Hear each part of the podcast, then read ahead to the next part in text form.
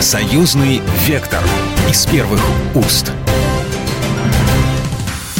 Здравствуйте, вы слушаете программу «Союзный вектор». Меня зовут Екатерина Шевцова. Еще раз хочу напомнить нашу программу о самых важных событиях, которые э, произошли в жизни союзного государства. И мы сегодня поговорим о замечательном конкурсе молодых литераторов, который называется «Мост дружбы». Проводит его с 2012 года при поддержке Постоянного комитета союзного государства. Авторы присылают свои произведения в коротком жанре. Авторы молодые, российские и белорусские, в возрасте от 18 до 30 лет. За время существования существования проекта э, было открыто около 400 новых имен. По мнению многих экспертов, это то самое будущее литературы. И вот сегодня мы обсудим итоги этого конкурса вместе с членом жюри. У нас на связи Дарья Московская, доктор филологических наук, заместитель директора Института мировой литературы имени Горького Российской Академии наук. Дарья Сергеевна, здравствуйте. Здравствуйте. Мы уже с вами не первый раз обсуждаем конкурс «Мост дружбы», каждый раз я хочу вас спросить, неужели э, молодых людей можно сейчас замотивировать тем, чтобы они писали, издавались и заявлялись на конкурсы? Мне кажется, сейчас такое время гаджетов, время э, постов, время э, соцсетей, и от большой литературы или вообще от литературы как-то молодежь отходит. Вот перед тем, как перейти к конкурсу, хотела бы вас вот первый вопрос такой вам задать. Ну, ответ э, простой, наверное. Всякий раз в каждом молодом человеке может пробуждаться, особенно творческом, дух конкуренции. Где можно себя показать? Только на конкурсах. Так что я абсолютно убеждена, что любой призыв э, к соревнованию вызовет интерес. Поэтому интерес был. И конкурсантов было много. И мы перелопатили, э, знаете, как это Бунин говорил э, Горькому, что Алексей Максимович, ты перелопачиваешь аравийскую руду, вот аравийской пустыне песок перерабатывать. Вот мы это тоже переработали, прежде чем выбрали лучших.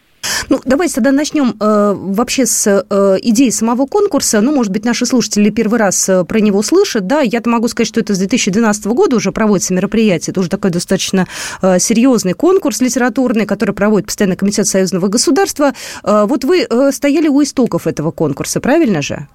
Да. И как вот за эти э, годы изменилось что-то или нет в организации, э, в каких-то нюансах? Э, вы знаете, сильных изменений я не почувствовала. Я просто чувствую приливы и отливы тем, настроений, людей, я бы сказала, типов авторов. Вот это я чувствую. Но организационно, надо сказать, что с самого начала это было отлично сделано. Просто отлично. Для меня личная радость приехать в Минск и посмотреть на это, посмотреть на Минск, это очень красивый город. Лишний раз в Минск приехать, э, согласно с вами, большое счастье. Э, э, сколько в этом году было работ? Какой возраст? Такой же, как и раньше, 18-30 лет? Или что-то поменялось? Нет, это все тот же возраст, но люди, конечно, всякий раз разные, с разными темами. Кстати, вот про темы хотелось бы узнать. В этом году они как-то были обозначены или, может быть, сами по себе так сформулировались уже в процессе отбора? Вы знаете, в процессе отбора не знаю, как они формулировались, можно ли все это обобщить. Всегда люди, ребята, молодые люди, авторы пишут о том, что у них наболело, что для них значимо. Поэтому, наверное, бытовой момент, момент отношений между людьми и, конечно же, выход в какие-то подспудные движения эпохи, они всегда чувствуются, они отражаются очень сильно. Но в сюжете, потому что, повторяю, это конкурс художественных произведений, а не публицистических. Поэтому это все является в образах. Каким-то образом происходящее сейчас в мире нашло отражение? Потому что ну, для многих э, то, что сейчас э, в геополитике, в политике э, происходит очень серьезно, отражается, да, и на них это отражается. Да, пожалуй, есть этот момент. Э, мы сталкиваемся действительно с такими а, колоссальными и трагическими моментами, с переселениями народов, как когда-то в древности. Какие-то движения народов туда, обратно. И это травматично. Травматично для исторической памяти, травматично для рода, для биографии человека, э, для биографии народа. Вот это это то, чего коснулись наши авторы и, видимо, затронуло их сердца.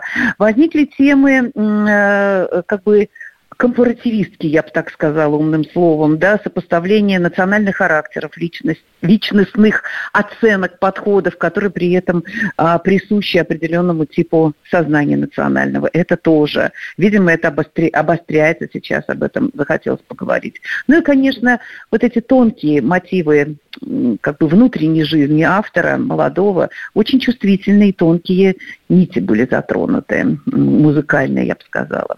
А, вы от себя никакого вектора обычно не даете, да? То есть они как сами видят, так и делают? Или обозначают организаторы все-таки какие-то направления сейчас? Ну, из, э, из основных направлений все-таки это художественное произведение.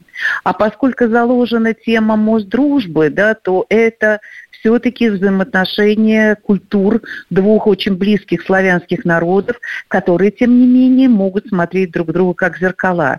И, конечно, вот это внутреннее ощущение, что мы в диалоге, оно, конечно, присутствует. Но оно присутствует э, прежде всего даже и чисто э, в самой организации конкурса, потому что пять лучших работ от России, пять лучших работ от Беларуси. А, и здесь тоже зеркала. Ну, давайте тогда уже перейдем непосредственно к тем, кто как раз и попал в эти самые пятерки. Э, да, я помню, что вы мне всегда так обстоятельно рассказывали, какие у вас э, лично произведения э, зацепили, что вам понравилось, да, что-то о ребятах рассказать, об авторах этих произведений. Да, я бы, наверное, сказала, что выбор у нас был, во-первых, единодушный, и сюжеты, конечно, необыкновенные. Видите, это жанр, новелла, да, это должна быть очень емкий, емкое э, повествование, иногда тяготеющее к э, анекдоту. В любом случае мы ждем какой-то заключительный аккорд, который э, сюжет замыкает и заставляет нас в течение всего этого нашего чтения да, ждать этого аккорда. И вот это, конечно, уже совершенство формы, и многие достигли здесь высот. Вот одно из таких моих, пожалуй, лично моих любимых э, произведений – это «Политика компании», где э, мы э, встречаемся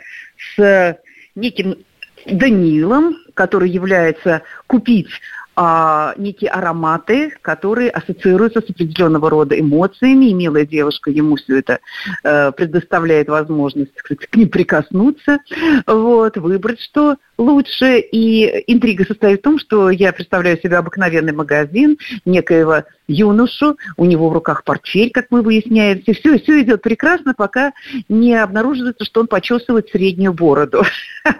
Вот. А заканчивается все тем, что он захотел купить ароматы любви. Вот. И на вопрос, можно ли их приобрести, можно ли их приобрести? Ответ такой. А, любовь не продается.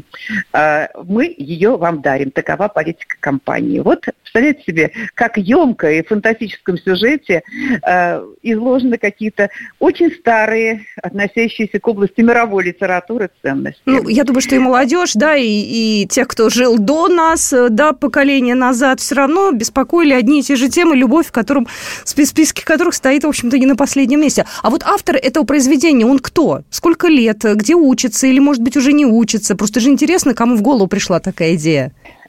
Вы знаете, ну, я, к сожалению, всех биографий не помню и все, но некий такой коллективный портрет я могу вам начертить. Как правило, это люди, которые где-то уже учатся высшее образование, имеют или закончили. Они, как правило, конкурсанты каких-то других конкурсов местных. А, если я не ошибаюсь, это автор Кузнецов, и он уже один раз был номинантом, и, может быть, даже не просто номинантом, а и лауреатом этого конкурса. А, вот. То есть это люди, которые не в первый раз вступают в соревнования. А, кстати, вот. допус... и... извините, что перебивает, допускают Да-да. Э, правила конкурса э, еще раз и еще раз пробовать силы, еще побеждать. То есть Абсолютно. это можно, да? Угу. Абсолютно. Угу. Пока ты не выйдешь из а, ограничений возрастных. Угу. Ага, что... хорошо. Э, что-то еще запало в душу? Э, да, вы знаете, еще меня поразил как раз опять-таки личный сюжет, очень личный. А, это про тоже читаешь как бы и сначала, знаете, некоторая такая такая клочковатость быта, которая тебя обступает, какие-то чашечки, какие-то рюшечки, какие-то занавесочки, какая-то девушка, какие-то цветы ей в руки, какая-то мама, сестра, какие-то упоминания, что тебе уже 30 лет, пора выходить замуж. И знаете, вдруг, да, и мы наконец понимаем, что, ага, девушка собирается замуж. Это сегодняшний для нее самый главный день. Вот уже машина, такси, какие-то там розы, какой-то дождь на улице. И глаз этой девушки цепляется за что? За рояль по которому она, оказывается, тоскует больше, чем по жениху.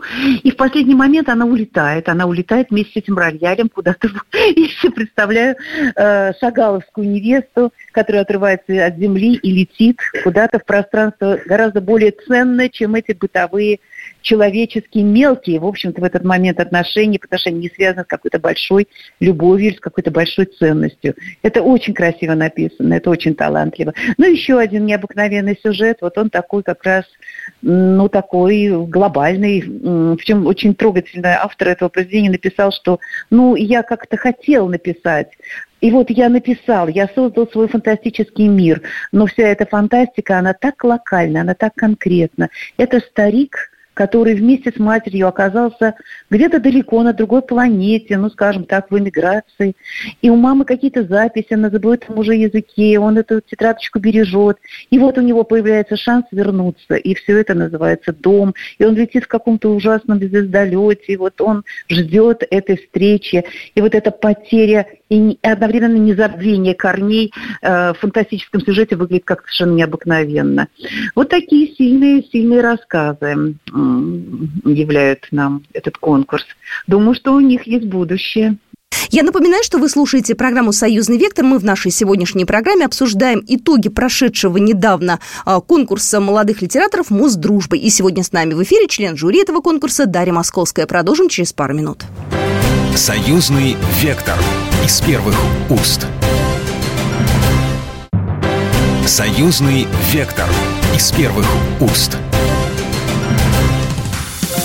Мы продолжаем нашу программу. И я еще раз хочу напомнить, что в ней мы обсуждаем самые важные события, которые касаются нашего союзного государства. Меня зовут Екатерина Шевцова. И сегодня мы продолжаем э, разговор. Замечательный конкурс молодых литераторов, который называется «Муз дружбы», который проходит при поддержке Постоянного комитета союзного государства. И у нас на связи Дарья Сергеевна Московская, доктор филологических наук, заместитель директора Института мировой литературы имени Горького Российской Академии наук понимаю, что там разная форма, да, рассказ, очерк, эссе. То есть побеждали люди в разных э, формах, да, то есть там не было какого-то одного, вот все, все, все по-разному, да, кто что вот... Нет, все по-разному. Как раз белорусские наши конкурсанты представили именно эссе, посвященные э, образом национальных поэтов, Якубу Колосу, «Судьба Яр». Есть рассказы, которые выглядят э, как рассказы, но внутри нее некий такой публицистический э, смысл заложен о единстве судеб народов, да, то есть Гриша из Воронежа, как э, возвращается на место, где спасали человека в Беларуси, возвращается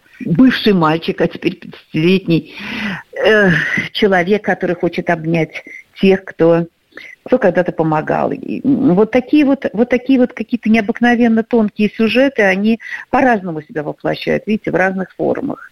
Но они все о главном, понимаете, мы имеем дело, в общем, с какими-то ценностями, э, так скажем, мировой литературы. Все-таки это не мелочные сюжеты. Не первый э, раз же уже проходит конкурс. Э, вы э, как-то отслеживаете судьбу тех, кто уже в нем участвовал, да, уже они повзрослели, у них уже, возможно, какой-то путь. Стали ли они дальше заниматься именно вот писательством, или они ушли в другую сторону? Это был такой эпизод в их жизни? Вообще никто из них не заявлял о том, что они стали профессиональными писателями. И на самом деле это, может быть, сейчас и нереально в наше время.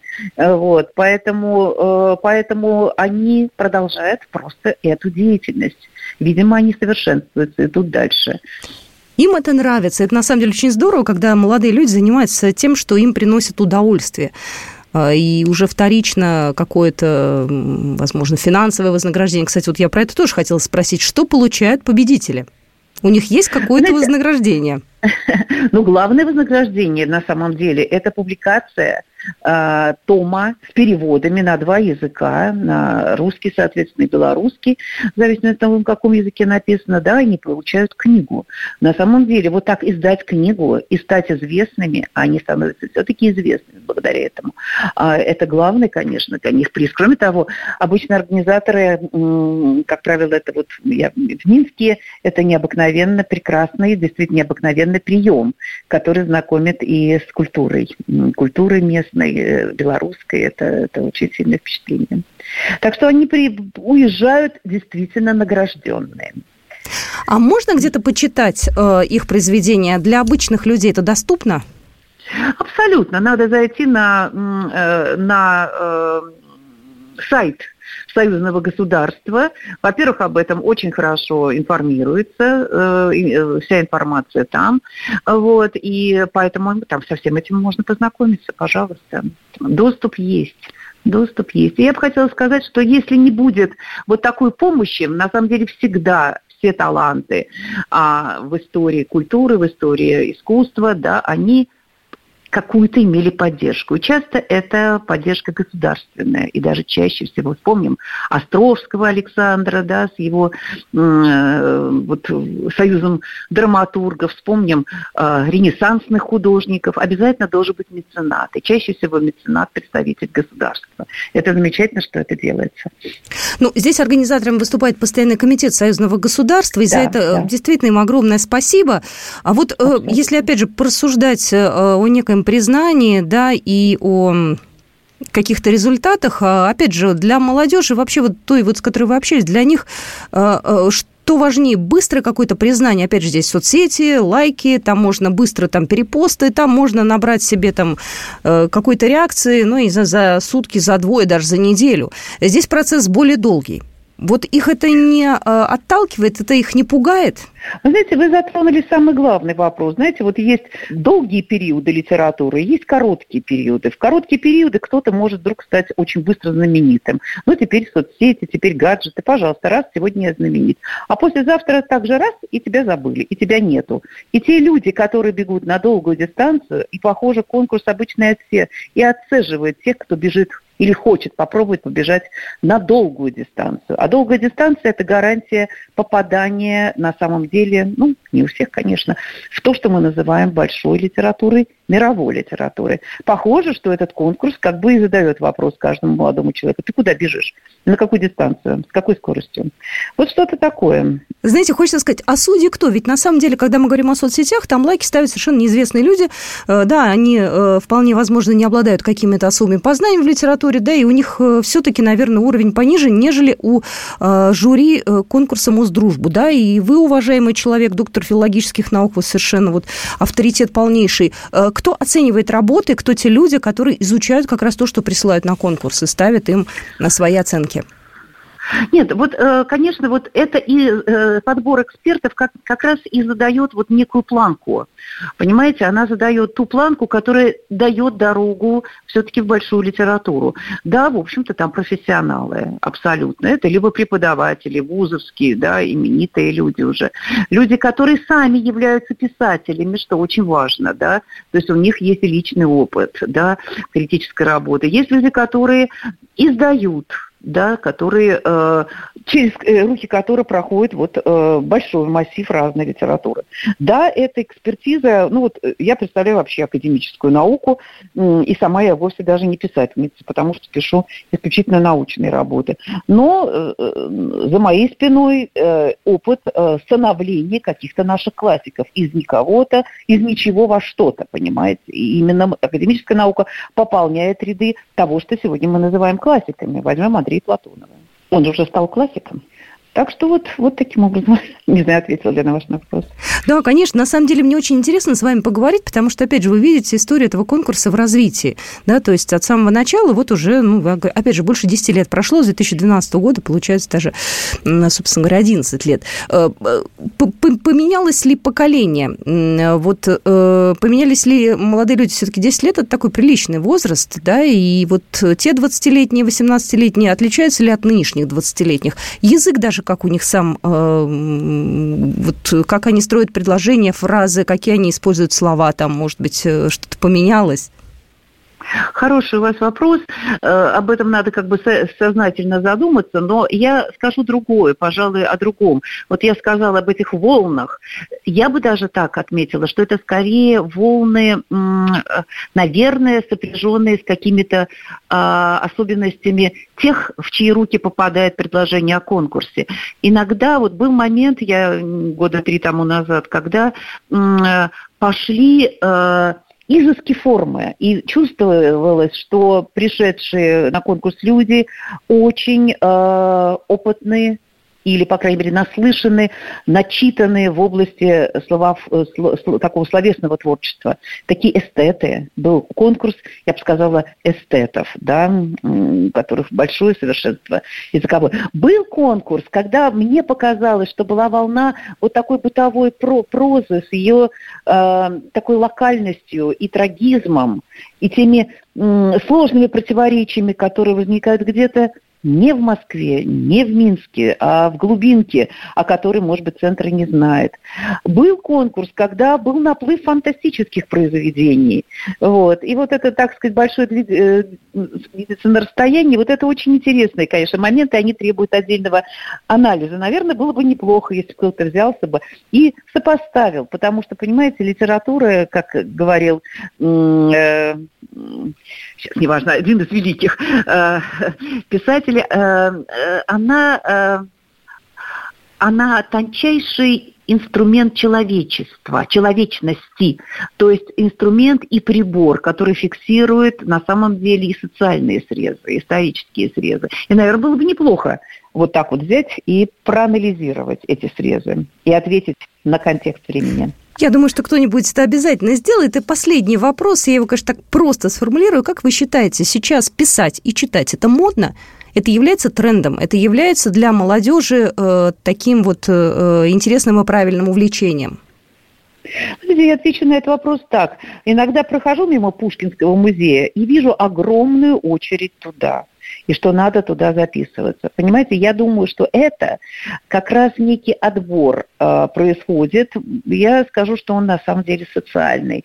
На тех, кто кому это не надо, который будет лайкать э, в Дзене что-то, и на тех, которые, ну я скажу так, это социальный престиж ходить на выставки, ходить в театр, а, обмениваться мнениями о серьезных произведениях и самому писать и побеждать на конкурсе. Происходят такие вот расслоения, но они всегда были на самом деле.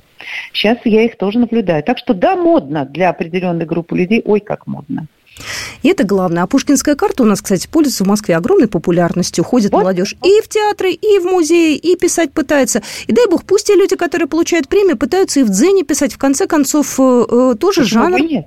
Почему нет? Одно другого более не исключает. Того, угу. Более того, понимаете, в чем дело? Именно от этого и зависит качество дзена. Надо, чтобы туда грамотные люди приходили, да, и надо, чтобы они задавали планку конечно, нам надо к чему-то всегда стремиться. Мы все время в какой-то хорошей, здоровой конкуренции находимся, стремлении, соревновании, росте. Дарья Сергеевна, спасибо большое, что у нас сегодня были в эфире. А, еще раз вас поздравляю с тем, что вот очередной этап пройден. Будем ждать следующего. Но мы в любом случае рассказываем об этом в эфире, как присылать заявки. У нас это бывает регулярно. Также вы можете выйти на сайт Постоянного комитета Союзного государства. Вся эта информация есть, вся в доступе. Поэтому если в следующем году кто-то захочет а, принять участие из молодых э, ребят, э, милости просим. Программа произведена по заказу телерадиовещательной организации Союзного государства.